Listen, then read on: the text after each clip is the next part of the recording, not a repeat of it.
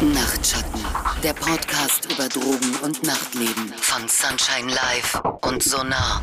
Hallo und herzlich willkommen. Mein Name ist Jessie und ich, ich freue mich, dass ihr wieder eingeschaltet habt zu einer neuen Folge Nachtschatten. Heute reden wir über synthetische Cannabinoide. Das klingt jetzt vielleicht ein bisschen nach Chemiestunde und es ist es irgendwie auch, denn synthetische Cannabinoide, auch als Cannabimimetika bezeichnet, wirken zwar ähnlich wie Cannabis, haben mit der Pflanze als solche aber nicht viel zu tun. Synthetische Cannabinoide werden, wie das der Name schon vermuten lässt, eben künstlich hergestellt. Die chemische Strukturformel, die ist dabei biogenem, das bedeutet, sie ist dem natürlichen Cannabis nachempfunden und die ersten synthetischen Cannabinoide wurden in den 60er Jahren entwickelt, also kurz nachdem die chemische Struktur des Cannabis-Wirkstoffes THC entschlüsselt wurde. Heutzutage werden in Deutschland immer mehr synthetische Cannabinoide verkauft und das Gefährliche dabei ist, dass ähm, ja der Unterschied für den Konsumenten bzw.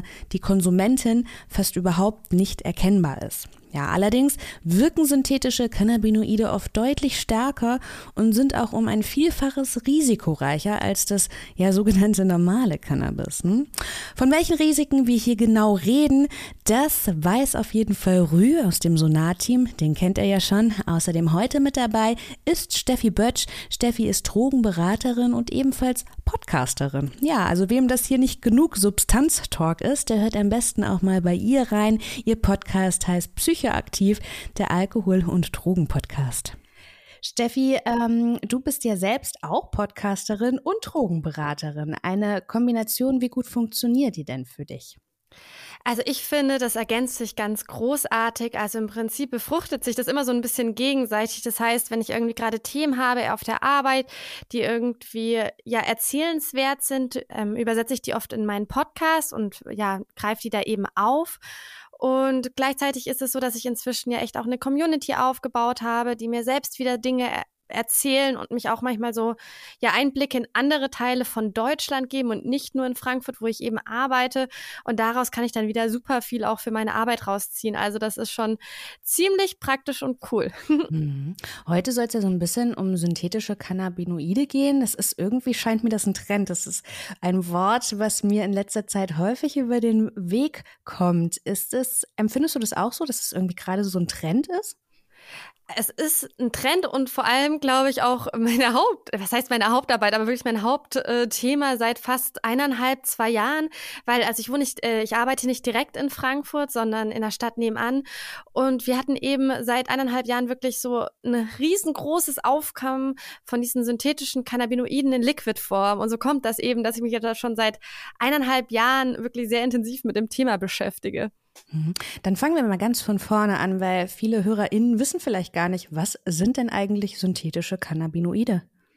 Okay, also ich kann das ja mal so ein bisschen erklären, wie ich das auch immer meinen Klienten, Klientinnen erkläre. Im Prinzip sind synthetische Cannabinoide ja eine chemische Idee, Cannabis nachzuformen. Allerdings kann man das jetzt halt nicht so sehen, als wäre das wirklich Cannabis und würde das so super funktionieren. Denn bei Cannabis haben wir normalerweise ähm, Teilagonisten, das heißt, es ähm, setzt zwar an den gleichen Rezeptoren an, allerdings äh, ja, setzt es viel extremer an. Ich sage immer, es ist im Prinzip so, wie wenn man in einem Auto sitzt und wenn man, äh, wenn man normales Cannabis konsumiert, ist es wie, als hätte man einen Ziegelstein unter dem Gas. Das heißt, man kann gar nicht durchdrücken, während bei synthetischen Cannabinoiden, die eben Vollagonisten sind. Und es ist im Prinzip so, als würde man aus dem Stand total aufs Gas sappen und es gibt irgendwie keinen Rückhalt und das kann eben sehr, sehr überfordernd für den Körper sein. Auf jeden Fall. Vielleicht kann man noch mal ergänzen, also wie kam es eigentlich dazu? Weil ähm, das ist ja heutzutage, oder eigentlich ist es ja generell so, ähm, alle modernen Arzneimittel ähm, fußen ja auf der Beobachtung, dass irgendwelche Kräuter, Pflanzen und so, dass die irgendwelche Bestandteile offensichtlich hatten, die man hilfreich einsetzen kann, so, ne, bei Menschen oder auch bei Tieren, um sie zu heilen. Und ähm, bei Cannabis weiß man das ja nun auch schon, ja, macht neben dem Rausch eben auch, er hat auch heilende Effekte oder wurde ja auch immer als Heilpflanze jahrtausende lang verwendet. Und dann haben halt Leute aus Pharmaunternehmen oder an Universitäten, die haben dann gezielt angefangen zu forschen nach bestimmten Stoffen, ob man die nicht so nachbauen kann oder Molekülstrukturen, die so ähnlich sind, wie halt zum Beispiel THC, so wichtiger äh, Inhaltsstoff. Ähm, und dann, ähm, ja, und dann hat man halt äh, eigentlich eine ganze Reihe von diesen Stoffen synthetisiert. Und also es gibt da auch so eine ganz spannende Anekdote, finde ich, zu. Also es gibt zum Beispiel den John W. Huffman, ähm, der als einer der Pioniere da gilt, der in den 80ern ganz viele zu, hergestellt hat, die heute dann auch eine große Rolle spielen. Und der hat aber auch gesagt, ähm, als er das da gehört hat, dass Menschen das äh, konsumieren, ja, hat er gesagt, ey, wie Leute, wie dumm können die Leute sein, das Zeug zu äh, konsumieren. Ja, das war für ihn erstmal nur eine Versuchsreihe für irgendeine fernen, ähm, ja, ferne Zukunft, um daraus irgendwann Heilmittel zu machen. Aber er würde das nie als Rauschdroge oder so auf den Markt geschmissen haben. Steffi, wir haben gerade eben schon gehört, diese synthetischen Cannabi Cannabinoide sind von der Strukturformel her den natürlichen natürlich nachempfunden. Was ähm, wissen die Konsumentinnen dann, was sie da konsumieren? Wollen die dann lieber die synthetische Variante? Ist die günstiger? Also ich verstehe noch nicht so ganz, was, ähm, warum Konsumentinnen sich für diesen synthetischen Stoff entscheiden oder interessieren. Also da kann ich erstmal von meinen äh, ja, Jugendlichen vielleicht sprechen, weil tatsächlich ist es so, ähm, ja dort, wo ich arbeite, dass vor allem alle meine KlientInnen, die sozusagen das konsumieren, sind eigentlich alle unter 25 gewesen. Und tatsächlich hat sich das bei uns so entpuppt, und das habe ich jetzt auch schon von vielen Teilen aus Deutschland gehört, dass es gar nicht äh, unter synthetisches Cannabinoid-Liquid oder was auch immer verkauft wird, sondern hier wurde es sehr, sehr lange als CBD-Liquid verkauft. Das heißt, diese Substanz wurde unter völlig falschem Namen verkauft.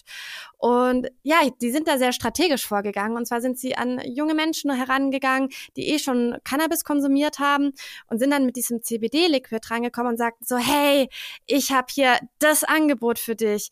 Das ist eigentlich wie Cannabis. CBD hast du vielleicht gehört, ist ja jetzt legal, also da wurde sozusagen auch an die aktuelle Debatte angeknüpft. Allerdings ist das Straßen-CBD und das bedeutet, dass es irgendwie trotzdem einen Rausch verursacht.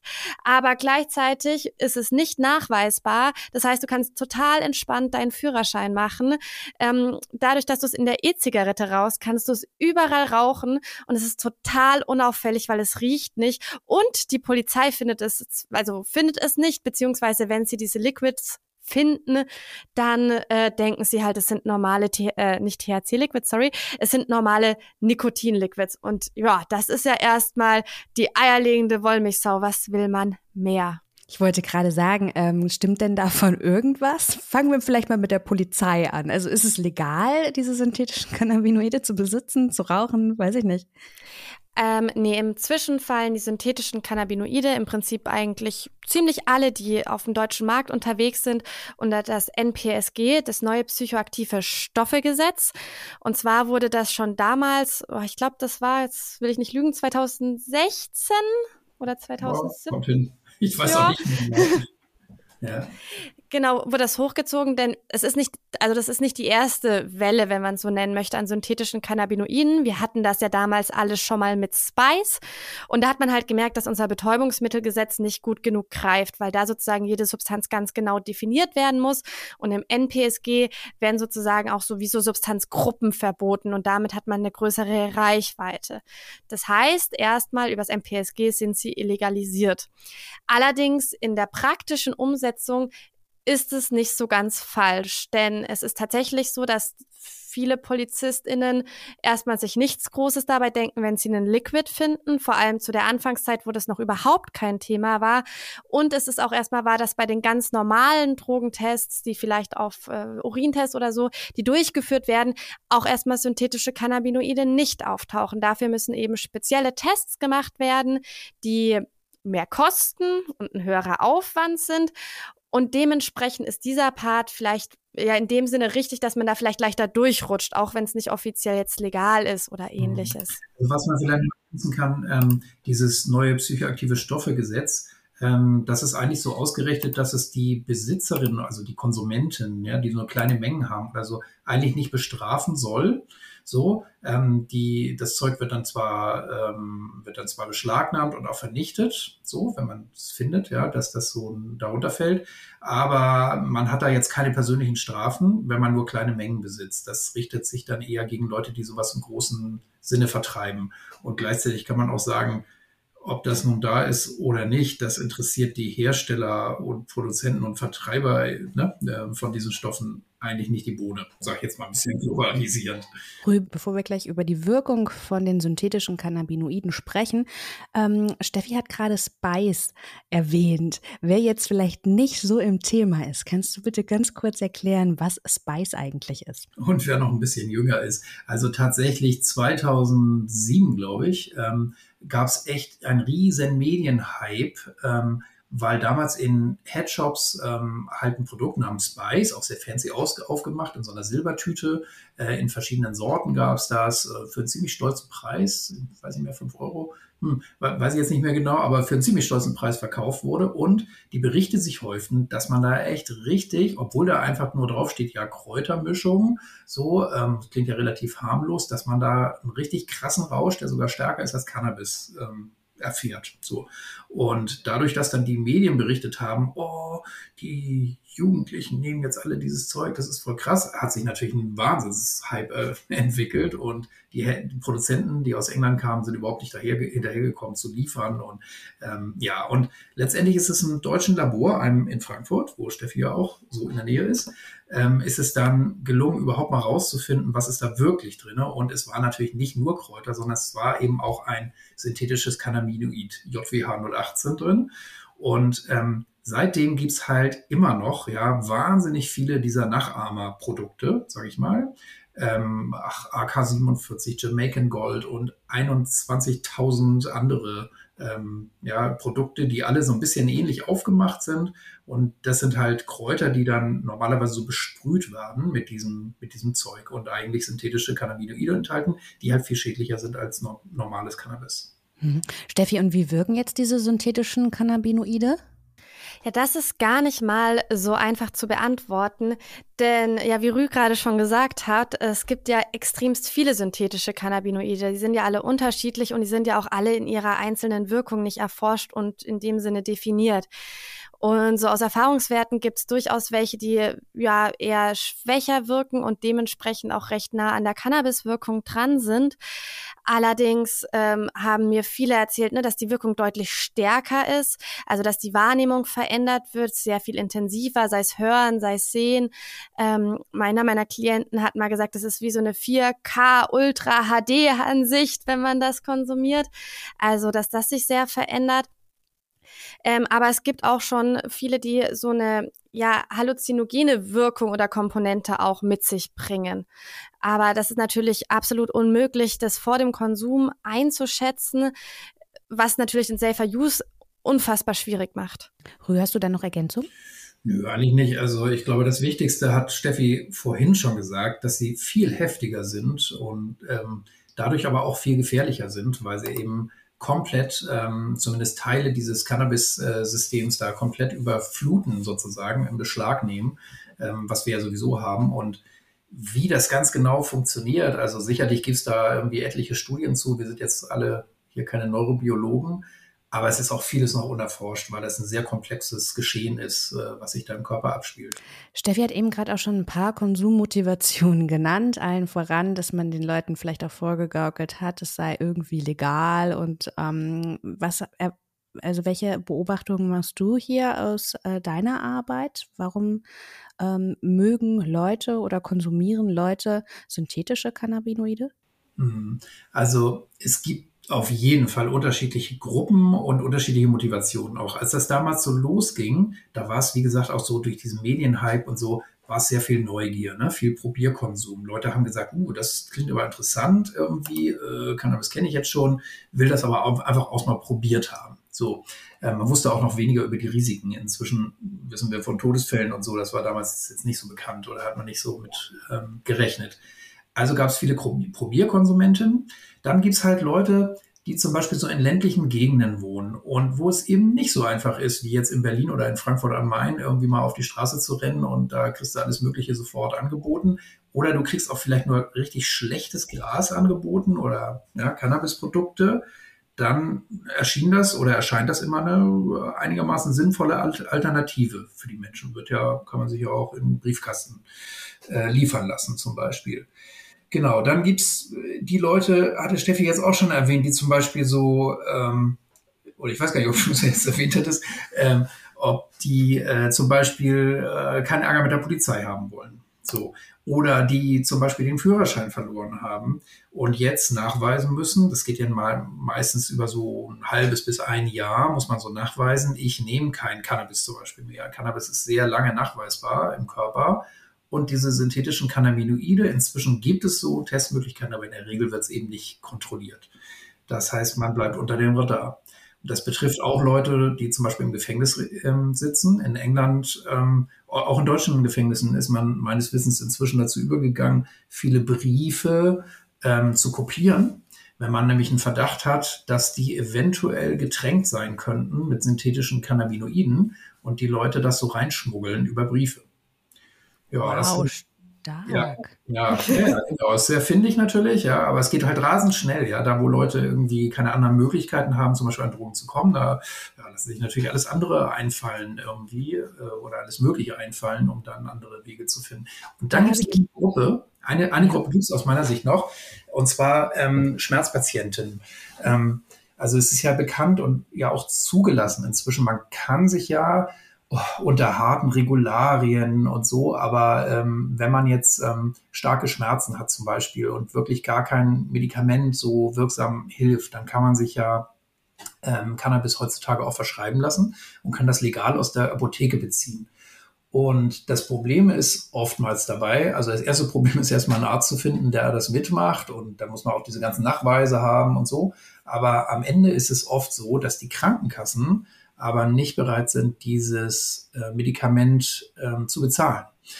Und das ist dann halt für Leute, die wirklich sehr starke Schmerzen haben. Ne? Wir reden jetzt nicht hier über mal ab und zu Migräne, sondern die wirklich so extreme ähm, Probleme damit haben. Ähm, die müssen dann halt riesige Mengen auch von dem Cannabis wirklich in der Regel essen, ne? weil es dann potenter ist. Und die können sich das zum Teil schlicht gar nicht leisten und suchen natürlich auch nach der wirklich potentesten Möglichkeit. Ne? Und Jetzt habe ich sehr viele Fragen, Will, ganz kurz. Ja, also ja. Essen ist potenter als Rauchen, das zum einen? Ja, hm, weil es länger anhält. Ja. Und eigentlich sich stärker auch ähm, stärker so im Körper ver verfügbar ist. So, und das Stoffwechselprodukt von ähm, eben von THC, wenn man es isst und eben nur dann entsteht, wenn man es auch isst, ist potenter als das eigentliche THC selbst. Hm. Also die Rauscherfahrung ist oftmals, ne, viele Leute äh, ähm, ziehen das vor zu rauchen, weil das ja schneller verfügbar ist ne, und eher so diesen, diesen Rush macht, irgendwie, ne, diesen Kick verschafft. Aber es ist viel potenter am Ende, Cannabis tatsächlich aufbereitet zu essen. Und jetzt hast du auch schon gesagt, dass die synthetischen Cannabinoide natürlich hm, meistens stärker sind. Das bedeutet, wenn man so ein harter Stoner ist, der schon, weiß ich nicht, äh, morgens mit der Bong aufsteht, ähm, für den ist es dann wahrscheinlich auch kostengünstiger, weil der wird ja wahrscheinlich auch viel Konsum oder viel Geld für Konsum ausgeben müssen. Und wenn er dann, weiß ich nicht, eine krassere Dosis für kleineres Geld bekommt, ist es natürlich für den geübten Kiffer, sage ich jetzt mal, wahrscheinlich auch interessant. Ne? Ja.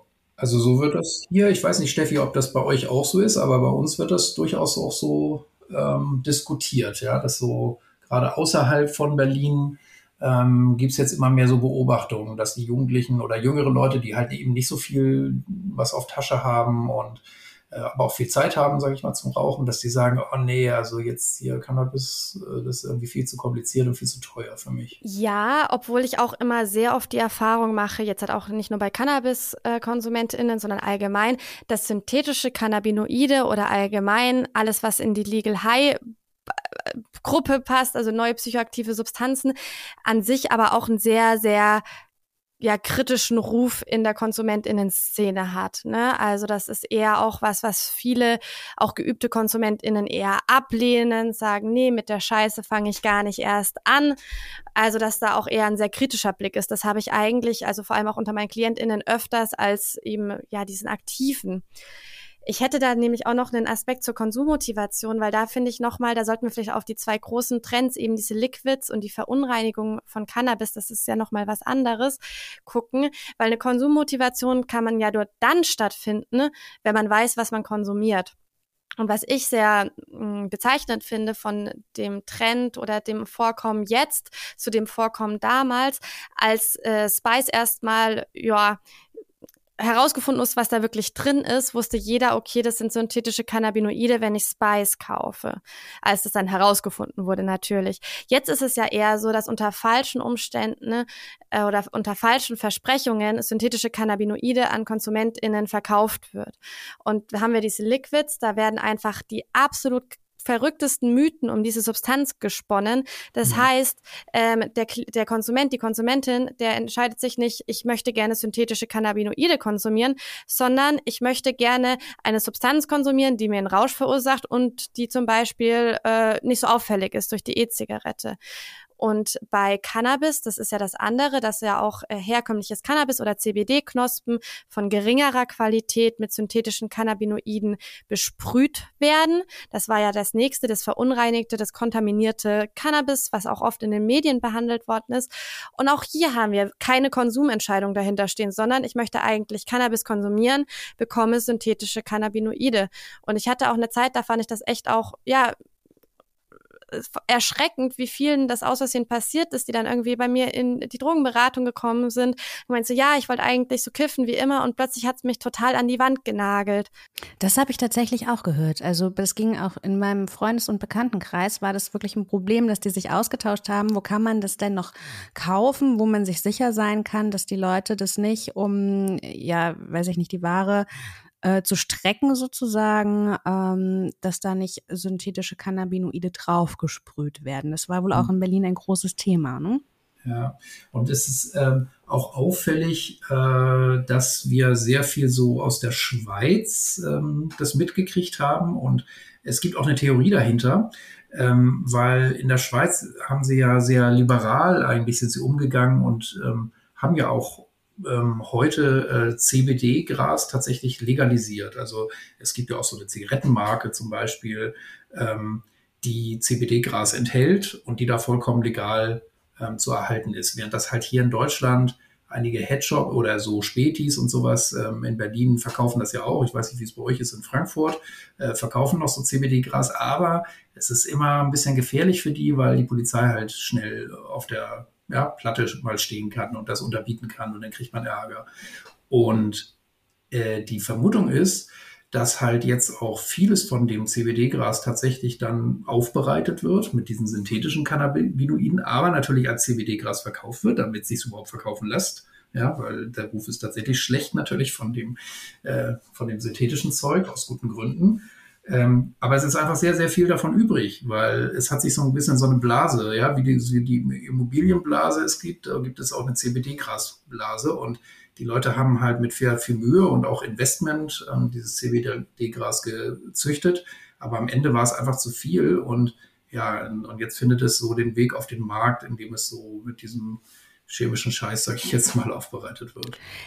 Kommen wir ganz kurz zur Wirkdauer. Ich will auch gleich noch was wissen zu den verschiedenen Applikationsformen. Denn als du ähm, gesagt hast, dass man es auch ins Gefängnis schicken kann, da habe ich mir gedacht, okay, das ist jetzt wahrscheinlich nicht nur in Liquids oder Grasform, aber vielleicht äh, reden wir ganz kurz über die Wirkdauer. Kann man das denn bei den ganz vielen verschiedenen Sorten, kann man da eine Wirkdauer angeben? Also die meisten berichten äh, meines Wissens davon, dass es schon mit Cannabis vergleichbar ist. Ähm, einige sagen, es wirkt ähm, schneller und heftiger, ähm, dafür ein Stückchen kürzer, aber trotzdem so vergleichbar mit diesen vier bis sechs Stunden, die man in der Regel bei gerauchtem Cannabis ja, so eine Wirkung verspricht. Und welche Applikationsformen gibt es? Also ich habe immer gedacht, das müsste geraucht werden, aber es gibt dann, ähm, ihr habt ja auch schon ähm, gesagt, dass man es essen kann. Von den, also ich muss ganz ehrlich sagen, äh, mir kommt synthetische Cannabinoide hauptsächlich äh, als Rauchen, also entweder E-Zigarette oder eben einfach normal im Joint unter die Nase. Äh, Rü da hab ich, das habe ich tatsächlich dann auch von dir heute neu gelernt, dass es da noch ganz viele andere Sachen gibt. Also üblich ist das aber, äh, sind andere Sachen, glaube ich, eher nicht. Also das Wichtigste ist tatsächlich dieses sogenannte CBD-Gras, was äh, oder eben die CBD-Liquids. Ähm, und nochmal, das hat überhaupt nichts mit CBD zu tun. Das ist wirklich nur ein Marketing-Fake. So. Aber tatsächlich würde ich auch sagen, üblich ist, ähm, ja, dass man das tatsächlich äh, in so ein Liquid auflöst. Ja, diese ganzen Substanzen sind wasserlöslich, das muss man mal sagen, das ist ein großer Unterschied zu Cannabis, ähm, weil das ist ja so ein Öl, eine ölige Substanz ähm, und dadurch sehr viel schwieriger aufzubereiten. Im Prinzip kann man es auch schlucken und alles Mögliche, ja, oder auflösen in Getränken. Äh, macht aber keiner und man will ja auch so ein Ritual damit verbinden und das ist ja bei Cannabis in der Regel so das Rauchen, also ist wirklich das Übliche. Mhm.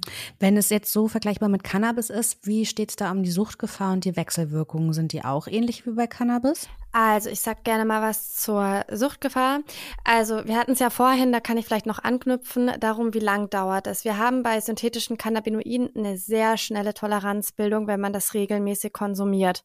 Ich kann da auch aus der Praxiserfahrung berichten, ne? da waren ähm, Jugendliche nach einem halben Jahr Konsum zwar wirklich regelmäßig so extremst abhängig, sei es körperlich und psychisch, dass das kann man in, mitnichten mit Cannabis vergleichen. Das kann man auch mit vielen illegalis anderen illegalisierten Substanzen nicht vergleichen. Ähm, ja, das kann man auch von, vom, vom Rauchstatus, da, da, fällt mir eher Crack ein als alles andere, muss ich ganz ehrlich sagen, weil wirklich das Rauchverhalten so enorm war, vor allem mit den E-Zigaretten. Das wurde den ganzen Tag durchgeraucht mit extremen Entzugserscheinungen, sei es ähm, sei es eben diese psychische Variante, das heißt Affektkontrollstörung, also von Aggressionen zu Glück, zu Trauer, zu Depressionen, also wirklich alles dabei, kann aber auch in die andere Richtung kippen, wie absolute Emotionslosigkeit.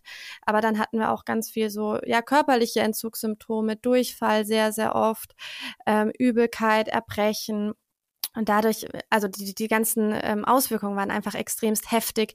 Die findet man äh, bei herkömmlichen Cannabis auf keinen Fall so. Mhm. Wie sieht es um die Wechselwirkungen aus? Ja, also bei Cannabis ist ja bekannt, ähm, verträgt sich nun ganz schlecht, zum Beispiel mit Alkohol, auch mit anderen Downern.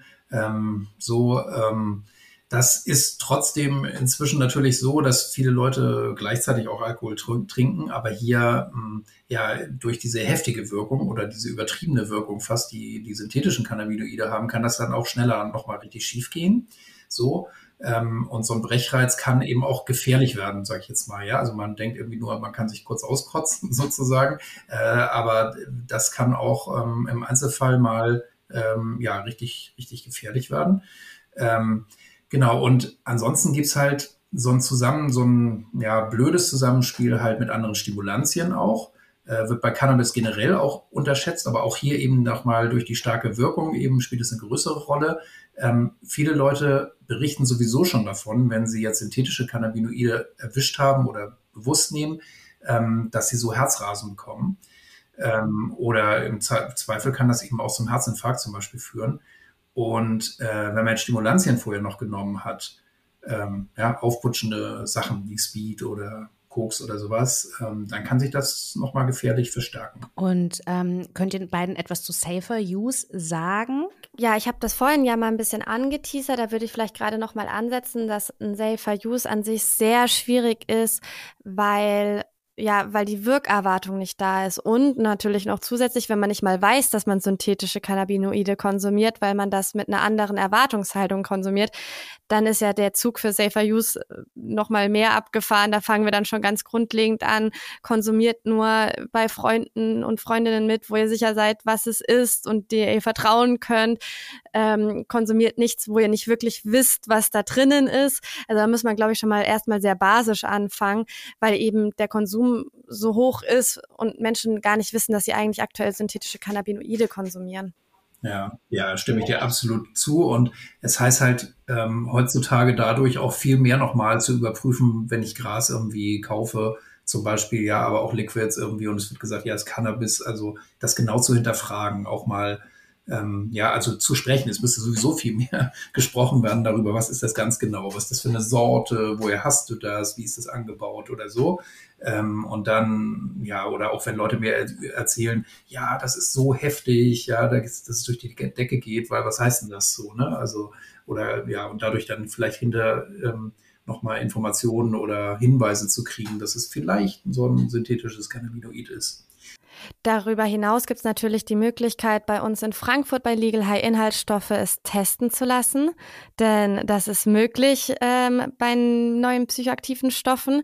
Das heißt, wenn man, keine Ahnung, immer beim gleichen Dealer oder bei der gleichen Dealerin kauft und äh, merkt, huch, das ist besonders stark, ich weiß es nicht, dann mal ein bisschen rüberschicken und das sich testen lassen, ist natürlich dann auch eine Möglichkeit, vielleicht auch in Kontakt zu treten mit Dealer, der Dealerin und zu sagen, hey, da ist was drin, was los ähm, und da auch einfach sich ein bisschen Sicherheit äh, aufzubauen.